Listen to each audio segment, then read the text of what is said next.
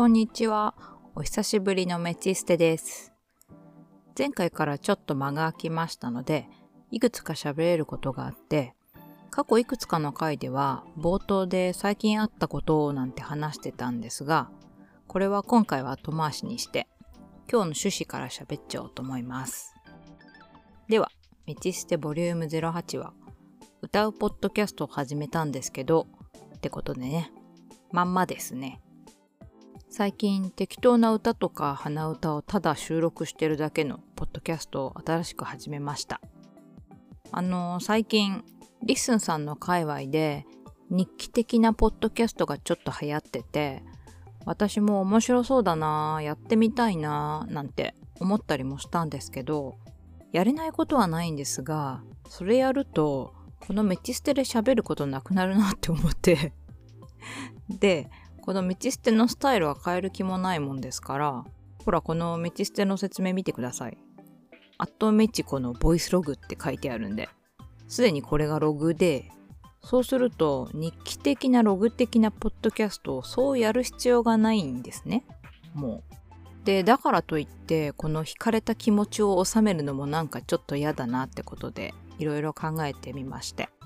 日記じゃないんだけど、自分の日常をなんか切り取ってコンテンツになるようなことって何かなって思ったら、歌とか鼻歌くらいなんですね。本当に、それぐらい。あの、私普段自覚なくめちゃくちゃ歌ってまして、もう旦那さんなんかは完全に私の歌とか鼻歌をスルーする特殊スキルがあるんですけど、今はもう完全リモートワークになっちゃったうちの会社ですが、以前まだオフィスに行ってた頃、よく会社の人にずっと歌ってるか鼻歌してるか独り言言っててうるさいって怒られてました。すごい迷惑ですよね。でもそんな私をね、受け入れてくれる素晴らしい会社なんですよ。感謝してます。で、話は戻って、こんな感じですから、YouTube にある歌ってみた的なやつじゃなくて、私の日常の適当な歌とか鼻歌を切り取るだけの誰が聞くんだみたいなポッドキャストを始めることにしたんですが、いいの。私が楽しいだけだから。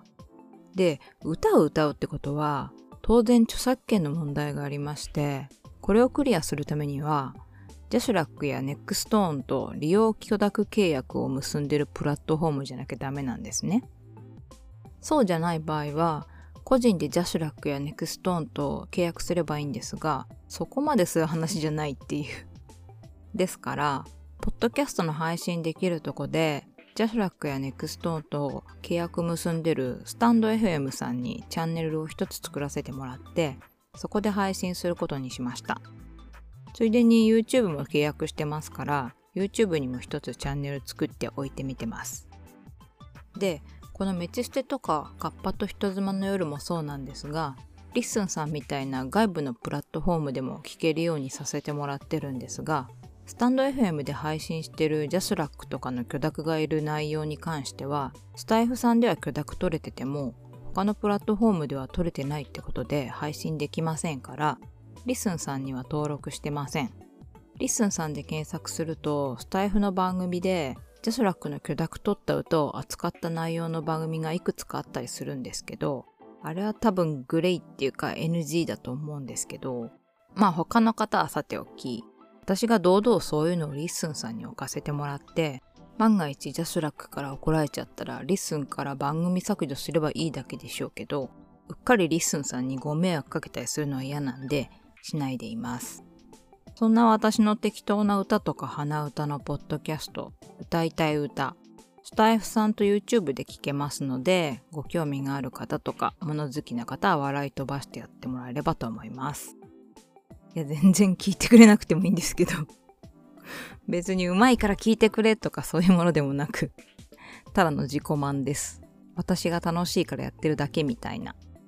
なんだろう、年取ると恥じらいがなくなってくるのかなおばさんかだ。嫌ですね。ちなみにこの歌いたい歌って名前は、カッパと人妻の夜の相方のカッパさんが昔作った初音ミクの歌、歌えない歌からインスパイアされてます。本当は歌いたいだけとかでもよかったんですけど、歌いたい歌の語呂がいいのでこれにしました。では、最近あったことをログってことで脈略なく話してみようかなと思います。まずは前回、うちの犬のちょっとしたオカルト話というか、シンプルに7月にずっとゼーゼーしてたって話の続きなんですが、愛犬、結局ゼーゼーするのがデフォルトになってしまいまして、辛いところではあります。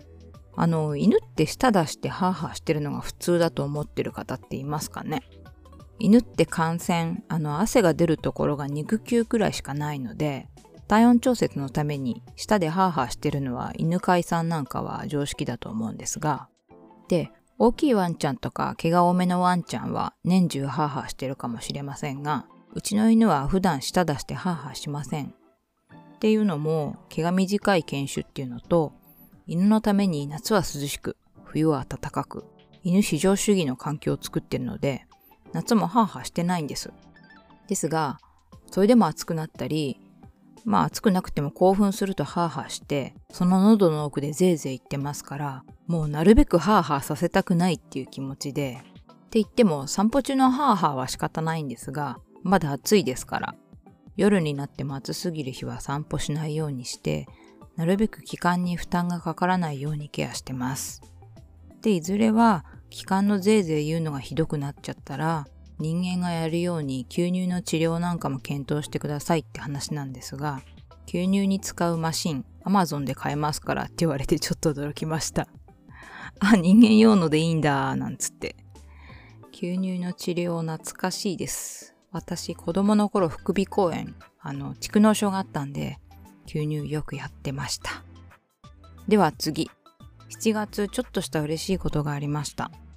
あの、私の夏にお中元文化はないんですが、初中見舞いってことで、仲のいいお友達にちょっとしたものを送るのが好きで、例えばビールとか、なんかいい肉とか、果物とかを送ったりしてるんですが、で、今年は、カッパと人妻の夜の相方のカッパさんに、いつもありがとうってことで、ゼリーの詰め合わせを送ったんですよ。ほんと軽い気持ちで。あの、カッパと人妻の夜ってポッドキャスト、編集は全部カッパさんがやってくれてまして、忙しかったり、ご家族が大変な時とかあっても、合間を縫ってやってくれてるのがね、ちょっと申し訳ないっていうか、本当にありがとうございますってことで送らせてもらったんですよ。ゼリーならご家族で食べてもらえるかなってあんま深く考えないで。そしたら後日、カッパさんから LINE が来て、メッチさんのおかげで息子がゼリー好きになったよ。ありがとうって言われて、あって気づいたんです。私大きな間違いをしてたんですね。ゼリーならご家族で食べてもらえるって考え方がそもそも的外れだったんです。あの、カッパさんの息子さん、コータくん、自閉症があって、食べ物の好みがすごくはっきりされてるそうなんです。でも私それよくわかってなくて、ほんの軽い気持ちで送っちゃってたんですごく反省しました。でも幸いにも、本当に幸いなことに、カッパさんから、息子の好きなものがまた一つ増えたよ、ありがとうって言われて、なんとかセーフだったのが良かったっていうか、カッパさんから幼稚園の頃にゼリー食べなくなっちゃったんだけど、ほとんど一人で全部食べちゃったって聞いてね。すいませんと思いつつ、本当に良かったって思いました。喜んでもらえてよかった。本当に。うん。あの、カッパさんちのコータくん。最近カッパさんのソロのポッドキャストで、パパと一緒にお風呂入ってる声が聞けるので、よかったら聞いてみてください。すごくいいです。なんかね、ああいうの聞いてると、実際息子さんに会ったことはないんだけど、親近感が湧いちゃうっていうか、カッパさんの言う通り、可愛いなぁ、愛らしいなぁって私も思いながら聞いてます。で、次。7月の末に私の大大大好きなドラマ、プライムビデオのオリジナルドラマで、グッドオーメンズっていうのがあるんですが、それのシーズン2が4年の時を経てついに配信されまして、もう待ちに待ち焦がれてましたから、早速配信日当日の7月28日に6話一気に見たんです。そしたらさ、結末がさ、死ぬほど辛くて、泣いて。もう私一人じゃ受け止めきれなくて、きつすぎで旦那呼んでラストだけ一緒に見てもらって共有して。一晩寝て起きたら翌日見事に胃が痛くて体調不良になるぐらいショックを受けたってことがありました。もうほんと情緒めちゃくちゃで辛かった。で、実は前回のメチステで喋ったビーズの有明アリーナのライブが、この配信日の翌々日だったんですけど、まっちゃん助けて、マジで助けてくれって気持ちで行きました。まさにまっちゃんまっちゃんヘルプミーですよ。踊った。そしたら旦那に何か忘れようとしてるでしょとか言われて、うっさいね、余計な世話だよなんつってね。いえね、シーズン1がめちゃめちゃハッピーなドラマだったから、本当に。シーズン2もそういうもんだと思ってたらラストであれって、そんでそこでぶった切るって、本当イギリス人こういうことするよなって頭抱えた。あの、普段からイギリスのドラマとか映画とか結構見てるのに、イギリス人は苦いエンドとか理不尽エンドとかが大好きなのすっかり忘れてた自分が憎い。何なの？ド M なのかな？イギリス人。いや、多分単にリアリスティックなだけな気がするけど、とはいえ現実ってこうじゃんみたいなことを淡々と描くんですよね、あの国。だからうかうかしてると心が大怪我しがちで。あの、これただのぼやきなんですけど、以前ドハマりしてたシャーロックのシーズン2のラスト、シャーロックが偽装自殺して相棒のジョンが絶望して、でも最後、実はシャーロックが生きていることが明かされて、なんとかシーズン3に希望を持てて、それでシーズン4の前は散々次のシーズンは暗いよって公式が触れ込んでたから、こっちも多少は心の準備ができてたんですけど、それ考えたらシャーロックがものすごい良心的に思えてきました。でね、このグッドオーメンズ。お話はそこで終わったわけじゃなくて、シーズン3にもちろん続くような内容なんですが、シーズン3の制作がまだ決まってないんですよ。それが決まるためには、ざっくりリリースから2週間の視聴数が判断されるってことで、配信後からとにかくきついのに再生してね、見てくれそうなお友達に見てってお願いしたりしてね、地獄かみたいな2週間でした。で、実は再生数がクリアされても、全米脚本家組合 WGA のストライキが終わらないと、このグッドオーメンズのショーランナーであるニール・ゲイマン先生が脚本を書かないので、こちらも良い形で早期に解決してもらえればいいなと切に願ってます。で、地獄とは言いながら、私は結局反動で創作しました。一つ。そう。また一本書けたんですよ。嬉しいなそれはさておき、ネタバレになるようなならないようなことを言いましたが、面白くて素晴らしい愛のドラマなので、 Good Omens、ぜひご興味を持たれた方がいらっしゃったら見ていただけると嬉しいです。で、8月、また香水買っちゃいました。フエギアの Cuentos de la Selva っていう香りで、フルーツグルマン系、ピーチ、ベルガモット、ベンゾインが香ります。ちょっとこの香りのポエム読みますね。子供の心に宿るマジカルな場所。